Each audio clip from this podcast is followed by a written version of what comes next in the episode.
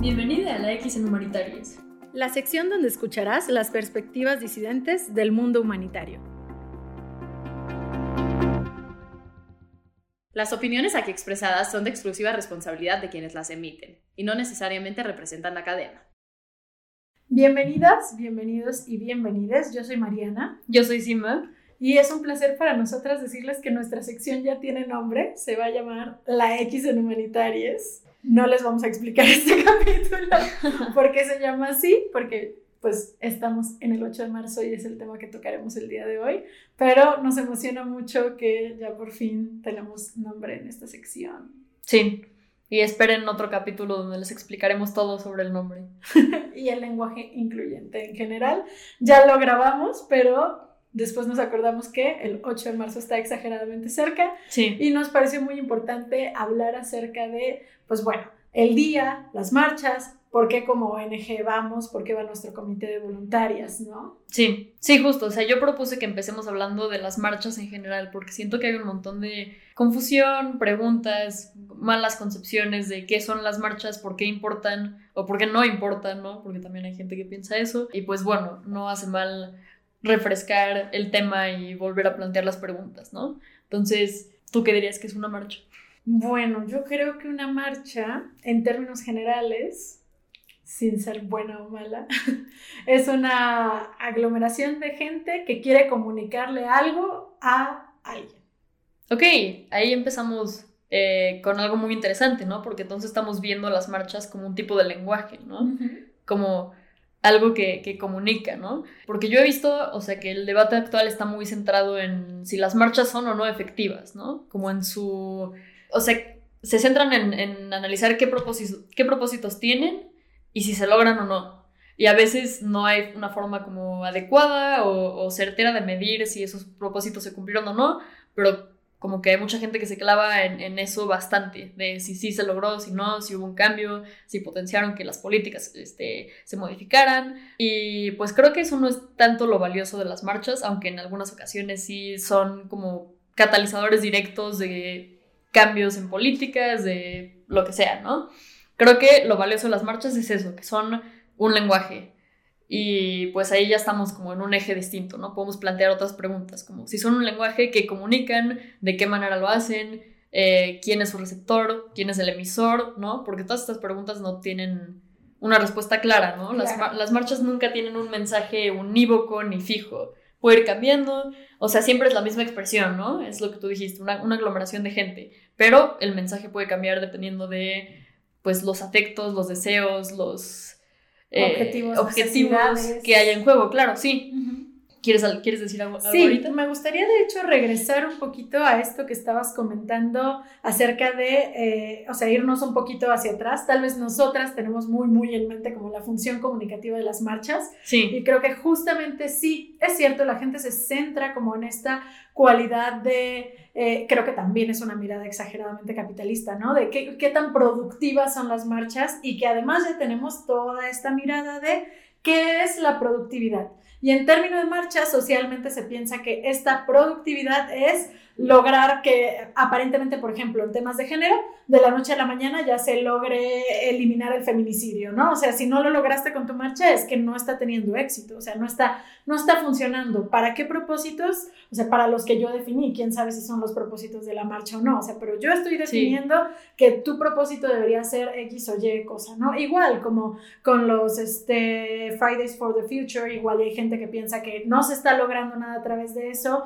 Este, creo que justo cuando tenemos esta mirada eh, acerca de las marchas como una herramienta de comunicación, o sea, como, como un lenguaje por sí mismo, eh, creo que es como podemos ver que hay muchísimos propósitos que se pueden cumplir que van mucho más allá de cambiar una ley, ¿no? O es que de aparte en una lograr- misma marcha pueden confluir varios Claro. propósitos distintos. 100%. ¿no? Eso es clarísimo en las marchas feministas, o sea, Mm, súper, súper claro, que era algo que platicábamos el día que estábamos decidiendo hacer este capítulo, sí, que decíamos como, ok, a ver, las marchas de, del 8 de marzo empiezan, por ejemplo, muchas, en muchas ciudades, revelando y leyendo un pliego petitorio afuera de las fiscalías, ¿no? O sea, sí hay una idea de, ok, a mí sí me encantaría que tú como fiscalía, o sea, a mí me encantaría que legalmente cambiaran las políticas en el país, o sea, que se atendiera diferente la violencia de género, pero eso es nada más como empieza la marcha. Después hay todo un proceso de lograr que la sociedad voltee a verte, voltee a ver que el programa está vigente y que, que el problema está vigente y que hay un chorro de mujeres que están exigiendo que que se detenga, ¿no? O sea, que, ya se haga algo. Y además las formas en las que te voltean a ver, pues pueden ser muy diversas. Nunca es unívoco, o sea, las reacciones pueden ser desde, ah, sí, qué bueno que están haciendo esto, qué chido, vamos a cambiar tal cosa, este mensaje es importante, hasta, no, qué basura, dejen de pintar monumentos. Eh, ah, sí. O sea, ah, hay un montón de reacciones, pero todo es parte de lo mismo, ¿no? Justamente. es parte de una movilización a partir de la marcha, ¿no? Todo, es, todo viene de ahí, es como como lo que potencia. Pues. Y creo que justo, yo sé, yo sé que tú pediste que, que habláramos de las marchas en general, pero es que termino regresando siempre. Pero justamente me tocó, previo a la pandemia, este periodo, este, justo en marzo, eh, en el que en Puebla ocurrió el asesinato de unos estudiantes de medicina. No sé si supiste acerca de eso y se, organizó una mega marcha universitaria. Y yo estuve en el comité de organización de, de mi universidad en ese entonces. Este, y me tocó ver dos caras de una moneda que a mí me dolió mucho y fue que el 5 de marzo fue esa marcha y el 8 de marzo marché también porque soy una revoltosa en toda la cuestión pues feminista, ¿no? Y yo vi que la recepción de la gente de ambas marchas fue algo radicalmente diferente. Cuando yo marchaba el 5 de marzo exigiendo seguridad para les estudiantes en general, la gente volteaba a decir como, claro que sí, nos pitaban en apoyo, o sea, nos bajaban el vidrio y nos decían, sí, por favor, o sea, yo tengo miedo de que le pase a mi hijo el día de mañana. O sea, neta, la recepción de la gente era positiva, o sea, no me tocó ni una sola persona que dijera como estos revoltosos, nada. O sea, de verdad, absolutamente nada. Pero en la marcha del 8 de marzo, o sea, te tocan un chorro de gente juzgando que estés ahí. Me tocó que un vato, este, un chavito fuera y me quisiera entrevistar. Era como de estos chavos, ya sabes, como esta onda que tenían mucho los youtubers de ir y meterse en marchas y querer como que generar ahí como roces. Y recuerdo que intentó como sacarme una mala respuesta y justamente una de las preguntas que me dijo fue como, ¿crees que están logrando algo marchando y quién sabe qué? Y yo le dije, claro que sí, ¿estás aquí o no? o sea, el, el vato evidentemente no me incluyó en su video, pero, pero justamente la recepción de, de, ese tipo de marchas es negativa, ¿no? O sea, sí. creo que también como sociedad hay una idea de hay cosas a las que tienes derecho de, de, marchar y de exigir y hay cosas a las que no. Y además, claro que sí, el muy bien famoso, esas no son formas, ¿no? Híjole, es que justo, creo que para la sociedad es mucho más fácil inteligir una marcha que esté dirigida a un propósito bien concreto y que sea como, vamos a hacer una marcha de las 2 a las 4 de la tarde, donde no vamos a bloquear las vías, ¿no? Porque pues así funciona, ¿no? Como que se ha institucionalizado también el lenguaje de las marchas. Y bueno, eso no le quita su potencialidad, diría yo, ¿no? Aunque esté institucionalizado. Y ahí ahorita me recordaste a una carta que le escribe Pasolini a Allen Hinsberg y le dice, ¿quién nos enseñó el lenguaje de la revolución? Uf, qué fuerte. Sí. y pues la conclusión es que el lenguaje de la revolución lo aprendimos del hombre blanco, claro.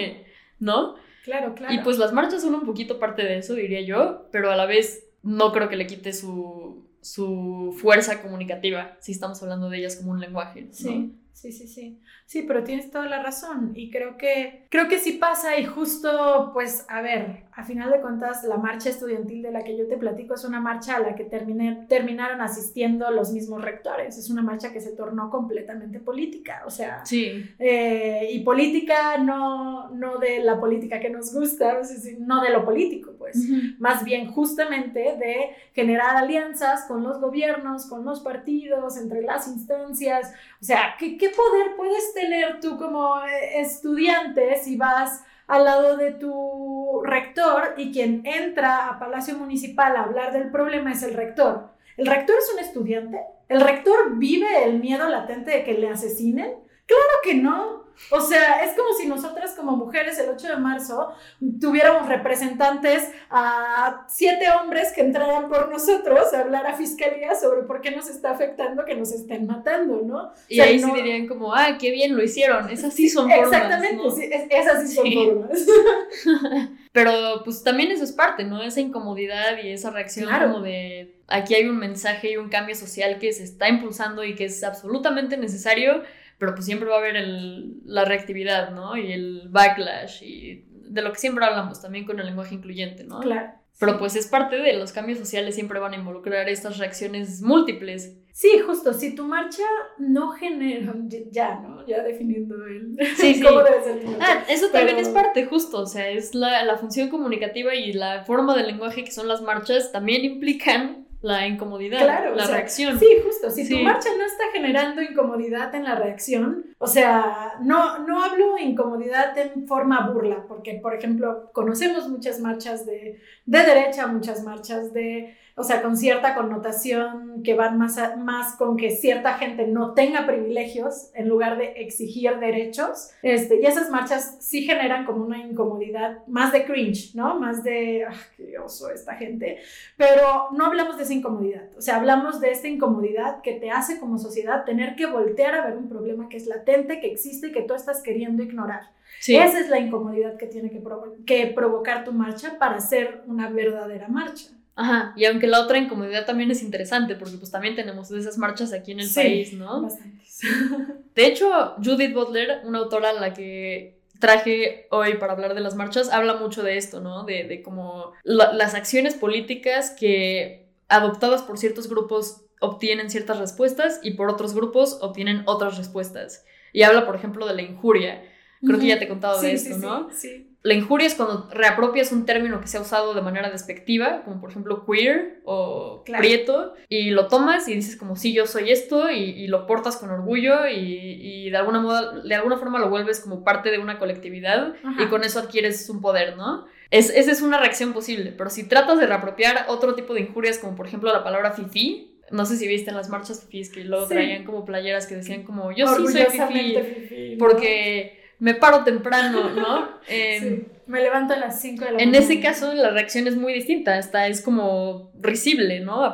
tratar de apropiar una palabra que no es una, bueno, sí es una injuria, pero no es, no es algo discriminatorio ni es un señalamiento de un grupo minoritario, o sea... Exacto, y además no está sostenida en una, o sea, serie de situaciones sistémicas que están en contra de ti. O sea, no hay un sistema que esté en contra de la gente fifi, como sí hay un sistema que está en contra de este, las feministas, que pues por mucho tiempo se nos dijo literalmente feminazis, ¿no? O sea, sigue, que, ¿no? bueno, yo ya estoy muy deslindada de esa clase de gente, pero sí, justamente, pues, sí, sí sigue y este, de la gente justamente, o sea, de la palabra prieto, que justamente es como, eh, esa sí es una palabra que se reapropió por parte de la comunidad prieta, pero porque sí implicó que por muchos años que se te dijera prieto viniera con una serie de tratos que no permitían que, o sea, que escalara socialmente, que, que accedieras a derechos, que, o sea, que, que vivieras una vida digna y justa. O sea, entonces esa es la gran diferencia. Que alguien te diga fifi no va a ser que, no, que te paguen menos en una empresa. Seguramente te están diciendo fifi porque te pagan más. O sea, entonces no, no viene con una serie de eh, desigualdades. Exacto, sí, totalmente. Y pasa algo así con las marchas, aunque bueno, no vamos a comentar ahorita las marchas fifís porque sería otro, tema gigantesco. otro tema gigantesco, ¿no? Además, si hay marchas fifís, o sea, ¿existen las marchas fifís o son nada más marchas contra un tipo de poder político que luego se denominaron fifís? O sea, bueno, no vamos a comentar eso. Pero bueno, yo quería traerles una pequeña definición de las marchas y de por qué tienen tanto poder. Y para eso eh, les quiero leer una cita de Marina Garcés en un como mini ensayito que se llama Un mundo común. Y dice así, ¿qué puede significar poner el cuerpo? No podemos saberlo. Cada situación requerirá de una respuesta, de una toma de posición determinada, y todo cambia rápidamente hacia umbrales que nos cuesta imaginar. Pero antes que nada significará poner el cuerpo en nuestras palabras. Hemos alimentado demasiadas palabras sin cuerpo, palabras dirigidas a las nubes o a los fantasmas. Palabras contra palabras, decía Marx. Y bueno, me parece relevante porque creo que las marchas son una forma de poner el cuerpo, ¿no? Justo, sí, sí, sí, que un concepto muy conocido dentro de las movilizaciones sociales es el de acuerpar. O sea, porque no solo estás marchando, estás, o sea, justo llevando tu cuerpo con un mensaje, pero también estás llevando tu cuerpo como una forma de eh, exigencia y como una forma de cuidado, eh, de cuidado a todo este grupo, porque pasa, pasa, o sea, en las marchas nos pasa que lo que estamos haciendo es sí ponernos en un peligro. O sea, al final del día, una marcha que incomoda socialmente es una marcha en la que tú si estás participando te estás poniendo en riesgo, pero es porque tú crees que vale más la pena el mensaje que el riesgo que pudieras correr, ¿no? Entonces, por eso decides acuerpar, o sea, por eso decides que si llegan y responde mal, quien sea que responda mal, tú estás dispuesto a estar ahí en conjunto con la otra gente que está marchando a poner el cuerpo para que ya no siga pasando. Pues mira, eso es exactamente lo que dice Judith Butler en su ensayo más reciente sobre las marchas, porque tiene varios, pero el más reciente se llama Sin miedo dos puntos, formas de resistencia a la violencia de hoy. Y pues justo el título habla mucho de esto, ¿no? De sin miedo, de ir y poner el cuerpo sin miedo. Y esa acción como de, bueno, no quitarte el miedo porque lo sigues teniendo, ¿no? Pero de actuar a pesar de ir y prestar tu cuerpo y además asumirlo como una colectividad, ¿no? Porque eso es lo primero que pasa. Cuando los cuerpos se juntan, se asumen como un colectivo. Exacto. Aunque internamente hay un montón de disrupciones, como las marchas feministas y un montón de, de, peleas, ¿no? diferencias. Pero estando ahí nos asumimos como colectivo. Y bueno, ahorita que lo dije me dolió un poquito porque ya vimos la cantidad de transfobia que va a haber. Sí, sí, no, este año está, está tremendo y, y está difícil, ¿no? O sea, qué complicado que terminamos pues separándonos un poco de ciertas de ciertas ideas o no sé cómo ponerlo en palabras sin que suene terrible, pero ¿por qué terminamos enemistándonos en todo esto? O sea, en todo este proceso cuando teníamos un enemigo muy claro en común que es el patriarcado y de repente dijimos, no, mejor, ¿qué tal si nos peleamos entre nosotras y hacemos mini grupitos y vemos quién tiene la razón? Pero bueno, este capítulo no se trata sobre feminismos, ya pasaremos a hablar de eso en algún momento, sí. pero justamente eh, el chiste de las marchas es acuerpar, es estar ahí, es formar este solo ente que está, este ente que no está conformado por personas que necesariamente comparten todos sus valores y todas sus ideas, pero también por eso se forman contingentes. O sea, por eso podemos tener un súper enemigo claro en común, pero a pesar de eso, dividirnos, separarnos, tener diferentes ideas en el interior. Y aún así quisiera pensar que en el peor de los casos que socialmente se respondiera mal a la marcha, aún así procuraríamos, nos procuraríamos las unas a las otras, o es lo que me gusta pensar, espero soy una persona optimista. Puede ser que hay gente que de plano no, no yo, yo estoy de acuerdo contigo. Pero, pero quiero pensar que por eso sí hay ciertas ideas que compartimos y por las cuales estamos ahí marchando. Aún así creo que sí es un problema latente la transfobia en, en las marchas que tienen que ver con temas de género y es algo en lo que estoy completamente en contra. Pero pues bueno, no, no es precisamente el tema de hoy. Sí, bueno, si alguien viene con nuestro contingente, nada más sepan que aquí somos súper transincluyentes y que... sí, que la idea, y justamente vamos a, vamos a hablar un poco de eso porque creo que podríamos hablar y explicarles un poco acerca del 8 de marzo, pero creo que ya hay muchísimos podcasts de historia del día en específico.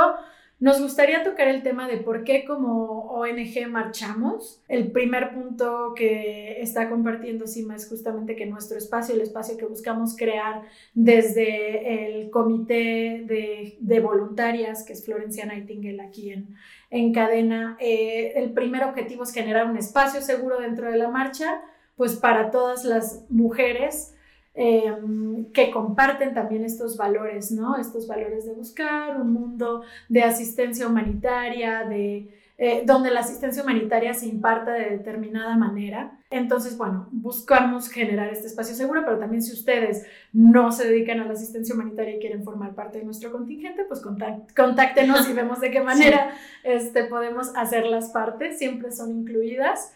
Y pues también la idea es generar estos espacios donde se acepte y no, solo, no, no se tolere, sino que se aplauda la diversidad, o sea, y se vea como un ente, o sea, más bien se vea como un factor intrínseco o un factor necesario para poder, pues, básicamente trasladarnos a una mejor asistencia humanitaria, es lo que hemos platicado, fue nuestro primer capítulo, pero justamente creo que dentro de cadena lo tenemos muy claro y es algo que hemos visto que a veces le falla a algunas ONGs o a veces se quieren deslindar por miedo a justo esta, esta diferencia ¿no? entre lo político y la política que lo engloban como en una misma bolsa y dicen mejor yo no me, yo no me meto en ninguna de las dos, pero en cadena no podemos hacer eso. O sea, ¿por qué? Porque creemos que como ONGs que atendemos cierta problemática, no podemos vivir por ahí soñando que la problemática se solucione solita nosotros proveemos asistencia humanitaria, pero entendemos